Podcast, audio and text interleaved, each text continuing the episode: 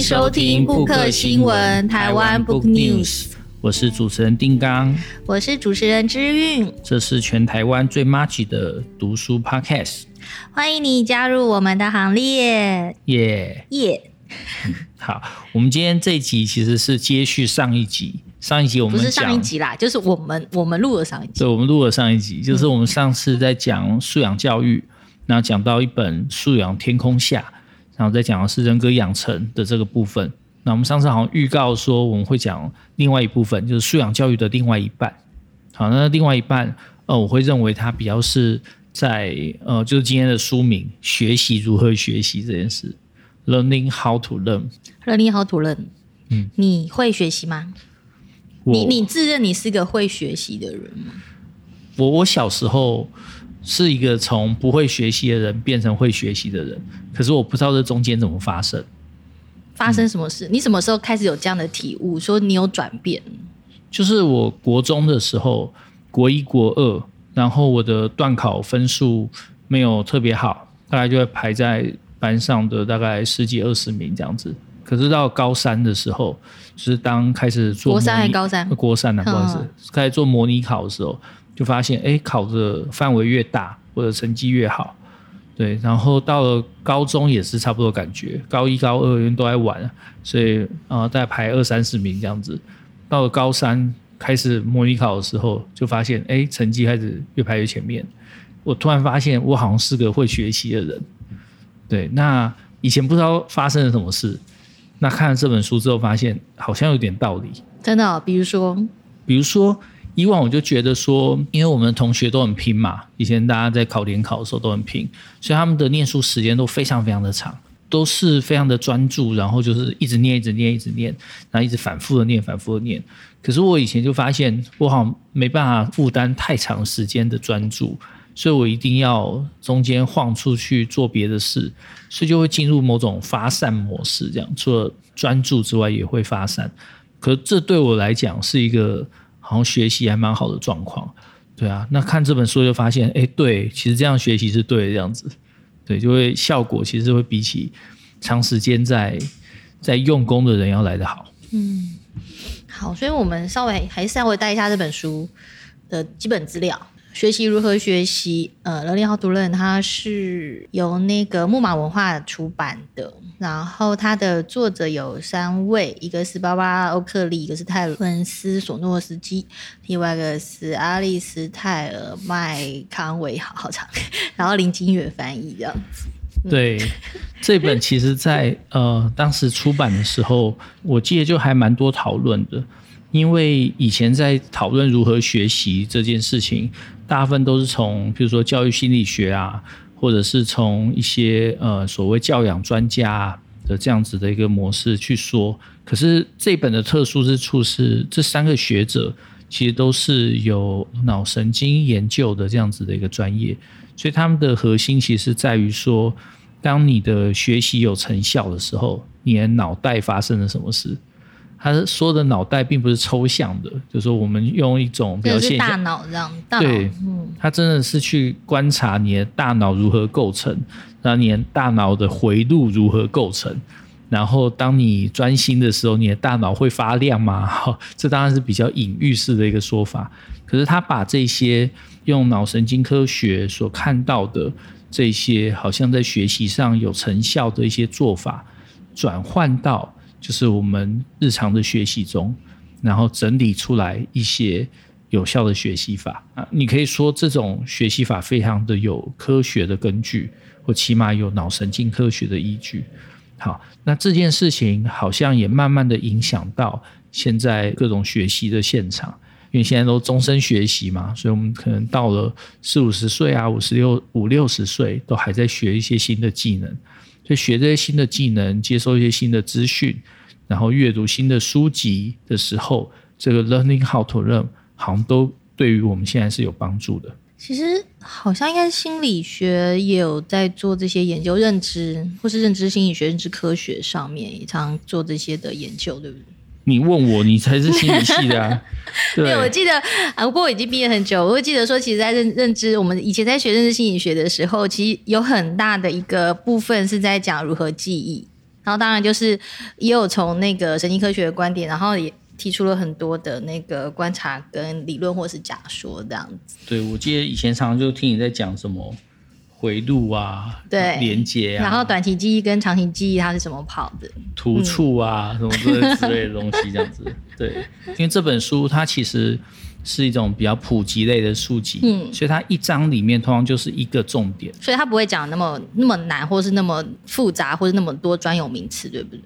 对，而且它本身就在实践他们自己所推广的这种学习法，所以他会用很多比喻啦，然后会用很多图像，然后会用很多就是连接到你其他已经会的这种知识类型。然后用这些触类旁通的方式，帮助你更能够记忆它的这种学习法，这样。所以它里面有教大家说如何可以，白话点来说，就如何学得更好或更容易学习，对不对？对，嗯，因为学习其实到底在发生什么事，就是当你学习的时候，你的脑袋发生了什么事。那对他而言，他会认为是，呃，好像因为我们的人的脑袋是有很多突触嘛。或者是这这个东西所构成这样子，所以当我们能够去使用脑袋的更多部分，就是呃使用它的神经元的时候，你就会发现我们的那个学习开始会变得更有效。他用一个隐喻，就是说，好像我们的神经元就好像老鼠在森林里面奔跑的时候的路径，那当它的路径很窄的时候。它奔跑起来就不够快，奔跑起来也不够顺畅。可是如果它来回的跑，就是让你脑中的很多区域连接了起来，这时候它的奔跑的路线就可以一方面很有创意，那个选择变多了；二方面也跑得很顺，因为路变大条了。所以这样子学习就开始变得顺畅了起来，对啊，那这个当然是不是真的符合脑神经科学观察的东西，不知道。可起码最后比喻上来讲是很清楚的，嗯，对，嗯，比如说在学习的过程中，你会觉得学习有什么可能会遇到的问题？学习就像你自己说，你刚才可能你小时候可能会有比较有一点点注意力不集中的问题，然后后来不知道为什么又会又可以长时间的，我觉得干嘛？我觉得我是。对于这种叫我背诵的题目，非常的不在行，所以要我默写课文，然后要我就是反正跟各种背诵有关的这种注释一字都不错，类似这种，那我就会掉分这样。对，可是如果说去理解这在说什么，或者是学了之后可以使用，那这方面我的能力还蛮强的。所以如果说用现在的考试来讲，就是素养考题啊，或是这种情境考题。或是跟这种使用有关的这种考题，我好像会拿到比较好的分数。可跟背诵有关的考题，好像就普普通通这样。对，所以你的大脑那那一部分可能还没有开发出来，小时候。或者是说，就是我还是会记得一些东西啊。可是我记得的东西会比较像是，比如音乐，我常常听一段旋律之后，我就会一辈子记得。然后自己莫名其妙哼出来，在想这是什么啊？对，可是这整个旋律都记得非常完整。或者我听到一首歌的前奏，或者中间的一几个音，我就会知道说啊，这是哪首歌这样子。可是这件事情就代表说，我的记忆有很多部分是用声音或旋律来记忆这样子。可是以往的考试，它很多并不是这样嘛，它是可能要求你的视觉记忆或什么。可我发现我视觉记忆的能力普普通通，所以就是看过的东西再看一次，就是嗯，是是是这个吗？这样子，我就就就会忘记这样。但这些就是他如果是一个短期记忆，或者说他这边讲的工作记忆的话，对啊，那呃，我可能在工作记忆的能力上没有比一般人强，所以人家跟我讲一个，比如电话号码或讲一个什么东西。如果没有办法连接到别的东西，我一下就会忘记，所以我记人名也记得很慢。就是同学就讲他的名字是谁的时候，除非我能够跟他这个整个人做一个连接，就是说，诶，他的长相、他的声音，或者说，诶，他在这堂课做了什么事，类似这种。如果这些有连接起来的话，我才会记得他的名字。不过，如果单纯去记忆他的名字的话，我是没有办法做到。所以我的工作记忆不太好，这样子。可是我的长期记忆却还蛮蛮不错的，所以一旦我把它理解之后，放到我的知识库里面，那我要在随时去取用它的时候，其实这件事是蛮顺的，这样。所以很多人会说，哎，我好像比如说采访啊，或是写作啊，或是演讲啊的时候，好像可以很顺畅的一次就讲一长串，一讲一两个小时都讲不完这样。那为什么？因为这对我来讲都是我去去我的长期记忆区里面把它存取出来，这样子把它 loading 出来。那 loading 出来这件事情对我来讲很容易，可是你突然跟我讲一件事情，要我完全把它记住，这件事却很困难。其实像在这本书里面啊，他又有写到很多样各式各样跟学习会遇到的状况，这样子。其实你这个好像也是其中其中一种，对不对？对。然后，然后它里面其实呃书里面有也写了说很多个不同的可以训练大家的那个学习或是记忆的方式，比如说里面是提到一些运用一些图像化的记忆，虽然你的视觉记忆不怎么样，可是我觉得你是用运用声音去把它做记住，这样。比如说就是背课文。好了，如果可以用一个一些图像化的方式，然后或者是其他的方式，好像是比你呆呆的看字，然后一个个把它硬背下去是还有效果的这样子。这本书里面有讲到两种记忆的资讯的形式，嗯，一种记忆是图像这样子，就是说，那图像就想象你有一个置物柜，那你在上面贴一张一张照片，那你有很多空间可以贴这样。可另外一种是意义的记忆，意义的记忆就是说，它很像是一些事实或者是一些。意义，那你要记住它，你就好像在把它挤牙膏一样，就挤到牙膏罐里面。那那个需要很长的时间，可对我来讲是正好相反的。对我来讲，有意义的东西、有理由的东西，我很好记。可是一个一个图像、照片在那边，我超难记这样子。所以我会记得有意义的东西，我会记得有因果联系的东西。所以我听故事的时候，我就记得很好，因为故事说得好的故事，它是有因果联系的。因为发生什么事，所以发生什么事。因为这个人有什么样的动机，隔壁人有什么样的动机，所以他们怎么了？这件事我很好记。可是如果你告诉我说，诶，他走的那个路线上，一路上有什么风景，然后他们用了什么招，这个都超难记，因为跟他没什么道理可言。这样，对啊，所以这是我的比较独特的状态。不过你你跟我还蛮像的。我也是，就是要搞清楚它的那个前后因果关系，或者是说它很基本、很基本的原理跟结构，我才会把那个东西记得起来。嗯，我还记得我以前在读历史还是地理的时候，尤其是历史，不是坊间很多那种表例式的或条例式的那种那种攻略本或参考书，我那个我全看不懂，而且我看那个我记不起来，我一定要看一大堆字，然后大长篇有前后文相关的那种。跟我一样啊，所以为什么我很讨厌参考书？就这样，嗯，因为我从小就是考试的时候，如果是要准备看参考书，那考参考书里面的表格的话，我就考超烂。好，可是如果都不管参考书，不管他们那个帮你整理出来那个花花的那个表格，因为我觉得那完全是搞混大家的脑袋这样子。而是看课文，因为课文其实就算以前国编本课文都还比较有条理，而参考书都是一堆东西的堆叠，这样没有什么道理可言。所以我就觉得看课本就可以考很好啊，干嘛看参考书？看参考书反而考不好，好不好？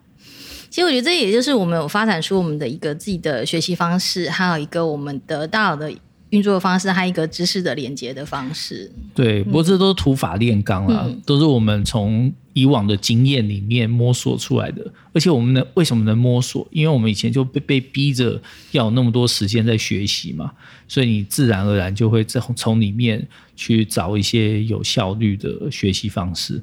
可是现在的人他不需要经历这些啊，因为我们已经有这么好的书，有这样的研究，他已经告诉你说啊，人的学习就这样，你要不要从这里面获得一些可能对你来讲最实际有帮助的的的学习法？这样。嗯，对。其实除了记忆之外，我觉得里面里面还讲到有两两个部分，我会觉得是还蛮实用，而且其实，嗯、呃，我们可能要去思考一下，或者是说，我们常常在逼迫学生，或是甚至学生自己在读书或学习的时候，可能会有的盲点。一个就是太努力，反而不见得会有好学习。嗯，另外一个可能就是注意力的问题。对，就是它这里面有讲到，我们在学习的时候，其实我们是两种模式在转换。这两种模式，如果我们能同时进行的话，其实学习效果会大大加倍。一种模式是专注，你可以想象，就是说，如果你的脑袋是一个弹珠台，专注模式就是它的那个珠台的杠杆跟杠杆之间比较紧密，所以打出去的弹子它可以在这里面弹弹弹弹很快，而且互相非常的紧密。这样，另外一个就是放松的这个模式，发散模式，它其实就是你想象那个弹珠台突然之间那个杠杆变得比较少了。所以它是一个很空旷的弹珠台，所以弹珠会在中间打出去之后，经过很久才碰到了其中一个连接，再撞到其他东西这样子。这两种模式其实一个是让你在专注的时候学习好像可以比较快速，可另外一个是让你放空脑袋的时候可以有一些创意，或是这种睡眠学习法。我以前念书的时候，常常就是我念到一段对我来讲是新学习到的东西的时候，我中间一定会觉得超级想睡，那我就会让自己去睡着，这样子。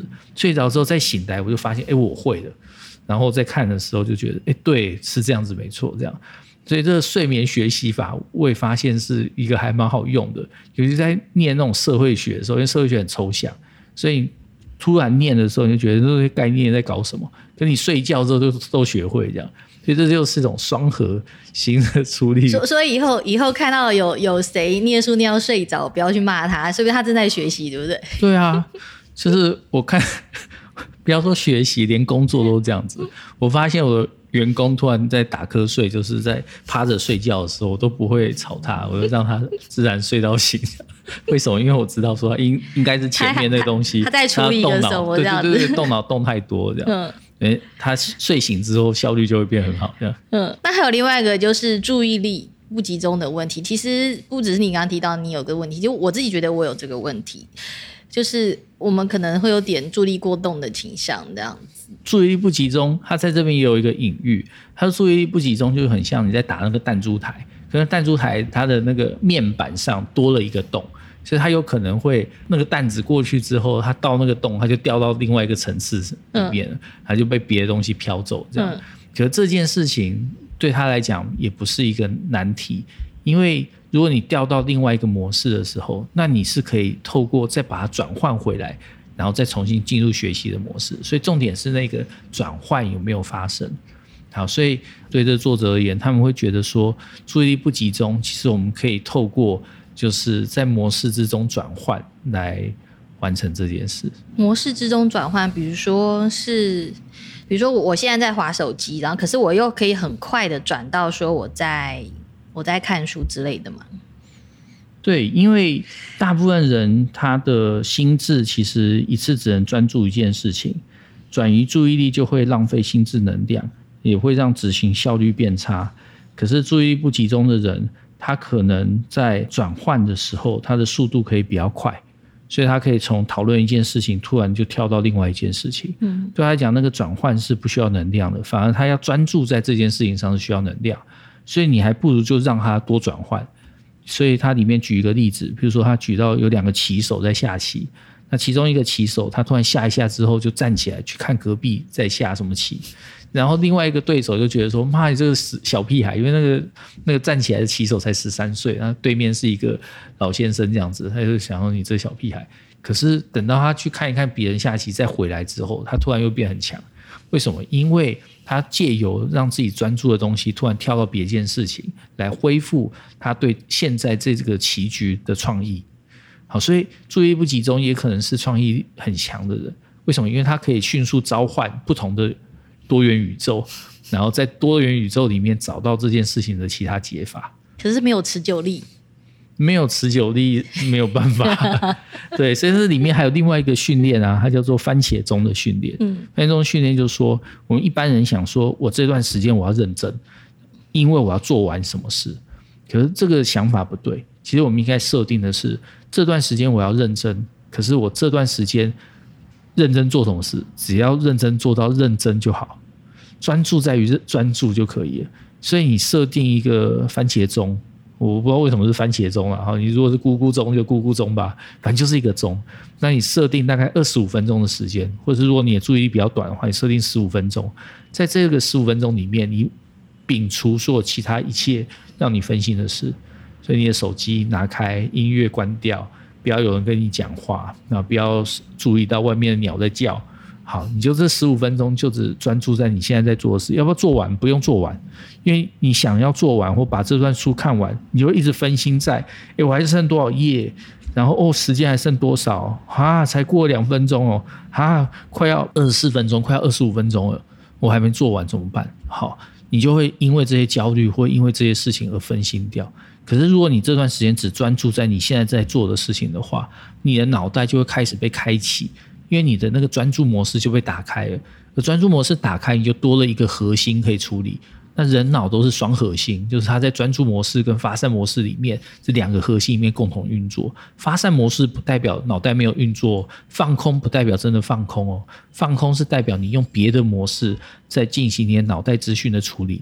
那终极的发散是什么？就是睡觉。好，像睡觉我们都在做什么？我们就在做资讯处理啊。当然，比较身心灵的讲法，就会说啊，你在跟宇宙交换讯息这样。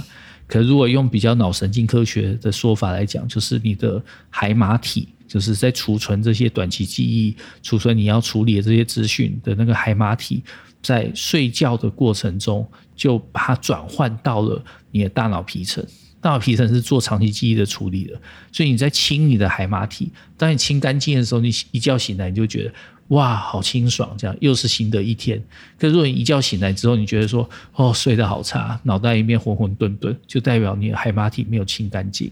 那每个人需要的睡眠时间不一样。青少年来讲，可能八个小时是基本这样子。可是有些人可能到了，即使过了青少年期，他还是需要很多睡眠，就像你一样这样。对。所以我要跟宇宙交换讯息比较多。你的海马体的容量比较大，所以你要同时处理的讯息比较多，所以你要倒很久这样。是吼。那这样子，其实我觉得它里面还讲到一个，我觉得还有一个就是，嗯，知道了怎么学习之后，或者是说怎样怎样去运用你的注意的状况之后，其实它好像还有讲到练习这件事情，对不对？嗯，他讲要刻意练习。嗯，他说刻意练习其实就是我们呃努力在那个时间点变专注，而且不用一种懒散的学习法。懒散学习法，作者里面举一个很好的例子，他说他小时候会弹钢琴，可他发现他弹钢琴好像有一些可以混时间的技巧，因为他妈妈听不懂他在弹什么，所以他就会花二十五分钟去弹他已经闭着眼睛都弹得出来的东西。然后他妈就觉得，哎，这段旋律很顺啊，弹得很好啊，超棒这样子。那只有五分钟在弹新的练习的技巧，那这又让自己进入一种无意识或僵尸模式、自动化的模式。可这件事情无助于学习，因为当你在练习新的技巧的时候，其实你是让你的大脑的突触在逐渐发展。突触就是说我们的神经元跟神经元之间，其实那个接点是需要长出一些突触的。那个突触越粗大，它的那个火花越强，那那边的道路就越通顺。那所以你会发现，有一些常常在用脑的人，他的大脑，如果你照这种核磁共振的影片的话，你会发现，哎，他好像有些地方会发亮，或有些地方特别粗这样子，那就代表他常在使用那一块。这个要怎么长出来，就必须要进入专注模式才能够长出来。也就是说，如果你都是懒散的学习法，就是说，哦，我要学习，我要让自己舒服，我放个音乐，喝个咖啡，然后什么什么，让自己变得非常非常的平顺的话，那其实不太会有学习的效果，因为你会处于一个学到的就是你本来会的东西。那当然，学本来就会的东西会让自己很有成就感，可是你没有去让你的大脑长出新的突触。新的突触，它要去开发的是你没有用过的东西，所以学到觉得哦好痛苦，学到觉得这个好难，学到觉得说哦我好需要睡觉，这时候其实代表学习成效比较好。如果学到觉得说这我都会，其实代表这这件事情对讲没什么挑战性。其实这本书就是涵盖了很多我们可能在学习的时候可能会遇到的问题，或者我觉得是还蛮有帮助的一本书，对不对？对，而且他也把记忆这件事情当成是一个可以练习的事情。它有包括几个步骤：第一个是专注，第二个是练习，第三个是将事物图像化，就是你把它变成一个图像会比较好记。那再是把它跟你已经知道的事情产生关联，然后譬如说找到一些空间、时间或者是一些故事，然后把它塞进去。最后就是要做积极的回想。因为呃，我们以往记忆就是，诶，这段我看十遍、看一百遍，我总会记得吧？不会。你如果没有把它关起来，用你的脑子来做回想的话，你是不会记得的。所以这个在不管是在记忆法或学习法上，其实都是还蛮好用的。那甚至会有像新世纪福尔摩斯所讲那个记忆宫殿，就说哦，你把自己的记忆当成是一个宫殿，一个大型的空间。那因为人的空间的记忆感其实是比较好，所以我们把它记忆空间化之后，其实能帮助我们记忆。那我们看到那个影片里面，它其实就在它的记忆宫殿里面去存取或是提取各种不同的元素，因为它能记得很多很细小的东西，所以它只要提取起来，它就能拼出那些线索。那当然是影集啊，演得非常的花俏跟华丽。可对于我们来讲，其实我们也有一个自己的记忆宫殿。只是记忆宫殿或大或小，那你用来记忆的方式不一样。有些人可能觉得嗅觉是他的主要的记忆的方式，有觉得是听觉，有觉得是视觉，有觉得是故事，有觉得是情感，哗啦哗都有这样。可是在这些呃综合能力的运用上，其实我们就会帮助我们自己的脑袋变得更清楚，也帮我们学习变得更有效率。那这样子，这本书它我们用怎么样用里面的一些技巧或谈的东西运用到我们现在的所谓的议题学习或者是跨领域啊素养的上面？跨领域其实对学习来讲真的是比较有效率，因为就一个东西呃一个知识，它如果能够跟你生活中的其他经验能够做一个比喻或者做一个套用的话，你的大脑神经其实会发展的会比较好，所以跨领域学习是正确的。好，这是一个。第二个就是要让你的学习者多睡觉。所以现在我们那个不是七点半要到校嘛，什么之类的，嗯、然后再加上补习七晚八晚，那学这些青少年根本都睡不到个六个小时，那学习的效率就超烂，因为他的那个海马回并没有清干净这样子，然后所以他就要在上课的时候再补眠这样子，让他进入一个比较好的学习状态。所以学生在上课睡觉的时候。有时候我们在想，是不是一种另外一种学习法？这当然是开玩笑了。可是实际上，我们要讲的就是说，如果学习已经是一个可以被科学研究的东西的话，现在的教育体制或是整个教育的目标，是不是应该让这些学习更有效率，以这个目标为主，而不是学校的纪律啊，或是教师的纪律啊，类似这些东西？纪律只会产生焦虑跟压力了。那焦虑跟压力就是一种心理能量。当学生有过多的吸引能量都浪费在焦虑跟压力的时候，他的学习上也不会好啊。好，那 你你都讲到后后面越来越愤慨。好了，就可能有些传统教育的那个不太好的地方，我们就可以改进就好了。这样，对对对对，不要再再荼毒其他的学生下去。啊，其实现在教学现场已经用越来越多类似的技巧。那只是这些技巧如何跟我们的教育理念在做一个整合，所以我们上次在讲的素养天空下那个人格养成的部分，跟这礼拜讲的这个脑神经学的这种学习法，如何去做一个整合，我可能啊，我觉得可能就会是一零八课纲后续能够落实最重要的关键之一。嗯。好，那我们今天介绍这本，呃，学习如何学习。如果大家对于呃学习他有有兴趣，或者是觉得呃自己在学习这一方面还有什么想要去嗯、去加强的话，可以就会可以来看这本书。对，老师可以看，学生可以看，然后家长，如果你对于启发学孩子有兴趣的话，其实也很适合阅读。对，好，那我们今天的分享就到这边。谢谢各位听众朋友，谢谢大家，拜拜，拜拜。